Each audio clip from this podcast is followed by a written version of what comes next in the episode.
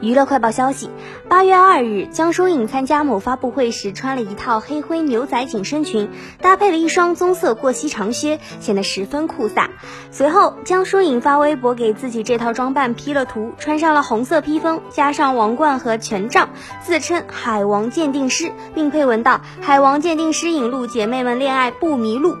据悉，江疏影近日在电视剧《三十而已》中饰演王曼妮，遇到海王梁振贤时，毫不犹豫地选择了分手，大快人心。网友也纷纷在评论区留言道：“真的有颜任性，姐的脸美到哭，好吧？你是未来的女战士，我们手撕海王。”